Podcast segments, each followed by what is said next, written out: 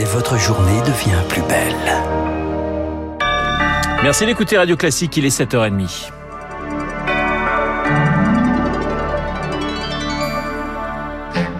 La matinale de Radio Classique avec Renaud Blanc. C'est un plaisir de vous accompagner jusqu'à 9h, 7h30, l'heure du journal présenté par Charles Bonner. Bonjour Charles. Bonjour Renaud, bonjour à tous. Ce matin, on s'intéresse à la recherche médicale qui tente d'inventer un vaccin universel capable de terrasser tous les variants du Covid. Et la France est en pointe. Une équipe de l'INSERM vient de publier une, étude encourageante. Ce vaccin pourrait empêcher les infections provoquées par toutes les futures mutations du SARS-CoV-2. Pour le moment, il a été testé seulement sur des singes. Leur réponse immunitaire est reboostée. Et pour y arriver, Rémi Pfister, les chercheurs ont utilisé une nouvelle technologie. La limite des vaccins actuels, c'est qu'ils se concentrent uniquement sur la protéine spike, la porte d'entrée du virus dans l'organisme. Pour l'instant, cela marche, les anticorps bloquent cette protéine, mais c'est un pari risqué dans le temps, car le virus a tendance à muter à cet endroit-là. Le but de ce vaccin de deuxième génération, c'est donc de bloquer d'autres parties du virus qui ne peuvent pas muter. Pour ça, on va stimuler une nouvelle arme appelée les cellules dendritiques. Ce sont des cellules présentes dans les ganglions et dans les poumons. Leur rôle, récupérer un maximum d'informations sur les corps étrangers, explique l'immunologue Eric Billy.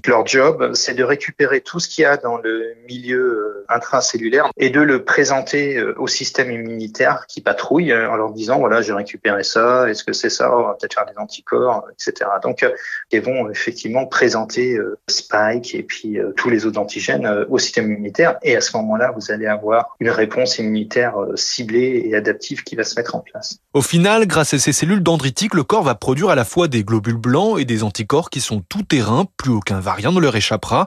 Ce prototype de vaccin a déjà fait ses preuves sur les singes. Objectif désormais, lancer les essais cliniques chez l'homme en 2022. Les explications de Rémi Pfister. La vaccination pour les enfants de moins de 12 ans, pas d'injection à ce stade. Indication du directeur général de la santé, Jérôme Salomon. La vaccination encouragée ces dernières semaines par le pass sanitaire. Un pass toujours contesté dans la rue encore ce week-end, mais également devant la justice. Des milliers de plaintes arrivent selon François Molins, le, le procureur général de la Cour de cassation.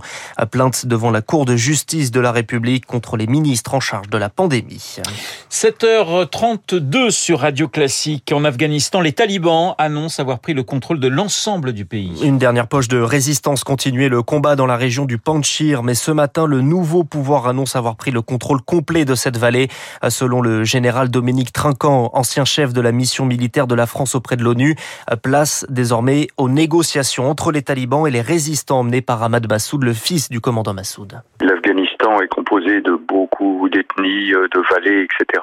La direction centralisée a relativement peu d'avenir en Afghanistan. Donc il s'agit de savoir quelle autonomie ils pourront laisser aux différentes vallées, dont celle du Panchir. Le deuxième point, c'est dans l'application de la charia. Une application de la charia qui soit plus souple qu'elle ne l'a été dans les années 96-2001. Et ça, euh, c'est au résultat qu'on le verra. Ensuite, le dernier point, bien sûr, c'est la constitution du gouvernement, savoir si dans le gouvernement, il y aura des représentants d'à peu près toutes les ethnies qui composent l'Afghanistan. Le général Dominique Trinquant, et on l'apprend à l'instant, la réaction de la résistance, le combat contre les talibans continuera dans la vallée du Panchir. En Guinée, le président Alpha Condé aux mains des putschistes, des tirs nourris hier dans la capitale Conakry, des membres des forces spéciales ont pris le pouvoir. Rémi Vallès, la France demande la libération du président. Oui, le ministère des Affaires étrangères qui dénonce le coup de force des insurgés. Une junte menée par le lieutenant-colonel Doumbouya, un ancien légionnaire de l'armée française assez peu connu en Guinée. C'est lui qui a annoncé dans une vidéo l'arrestation d'Alpha Condé. Après avoir pris le président qui est actuellement avec nous, nous avons décidé de dissoudre la constitution en vigueur, de dissoudre les institutions. Nous avons décidé aussi de dissoudre le gouvernement, de la fermeture des frontières terrestres et aériennes. Le lieutenant-colonel Doumbouya qui annonce aussi la mise en place d'un couvre-feu dans tout le pays.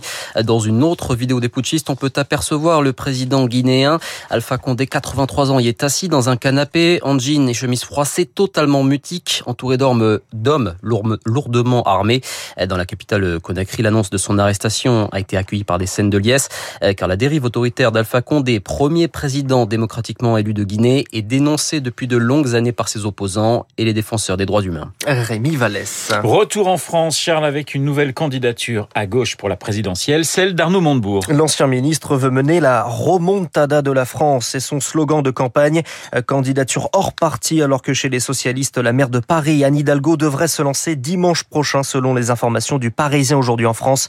Des candidatures qui ne changent rien au duel Macron-Le Pen qui se profile pour l'élection présidentielle, selon un sondage IFOP publié dans le Figaro ce matin. 7h35 sur Radio Classique. Pour des millions d'écoliers, on débute la première semaine complète. Et pour les parents, c'est l'occasion de rôder l'organisation et de répondre à une question cruciale. Renaud, qui va garder les enfants après l'école Vous êtes nombreux à vous être tournés vers des professionnels. Le secteur est totalement chamboulé ces derniers mois avec le confinement et le télétravail. Les besoins ont changé et on ne peut pas dire que les parents aient beaucoup anticipé. Le reportage d'Émilie Vallès dans une agence de garde d'enfants à Paris. C'est Doumbia, super. Donc du coup, elle commencerait demain. C'est une rentrée sur les chapeaux de roue dans cette agence O2 avec un afflux de demandes de dernière minute. Mais Ron Gessès, la responsable. Pour la garde d'enfants, d'habitude, les parents s'y prennent plus tôt. Ils se réveillent pas en septembre. Là, ça a été différent parce que bah, les télétravails dans certaines entreprises ont été euh, annulés. Certains n'ont pas de date de fin, de début. Donc ça se passe maintenant. Justement, Emilia, assistante de direction, vient de recontacter l'agence car son rythme de travail a changé. Moi, j'étais en télétravail à temps plein. Ça fait environ huit mois. J'avais arrêté la garde. J'avais assez de temps pour, euh, pour récupérer mes filles. Maintenant, un peu moins, vu que maintenant j'ai repris le travail en, en présentiel. D'autres parents ont encore quelques jours de télétravail par semaine et peuvent pour certains récupérer leurs enfants à la sortie de l'école, ce qui fait que les demandes sont plus fragmentées, moins régulières que par le passé. Un défi pour Jean-François Auclair, directeur général d'O2. On va venir un jour de moins, deux jours de moins. On va continuer à venir, mais avec moins d'heures. C'est un gros changement, notamment dans la gestion des plannings de nos salariés. Potentiellement, ça veut dire qu'il faut trouver un autre client chez qui mettre notre salarié.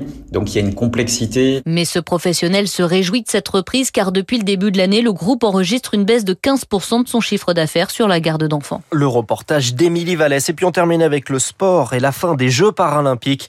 Cérémonie de clôture hier à Tokyo. Une très belle moisson pour les Français.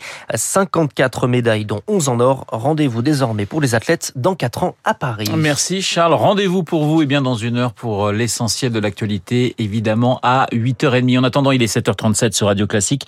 Je vous rappelle mon invité à 8h15. Il s'agira de Gérard Haro, l'ancien ambassadeur de France aux États-Unis. Dans un instant, les spécialistes, ils ont pour euh, David Doucan et François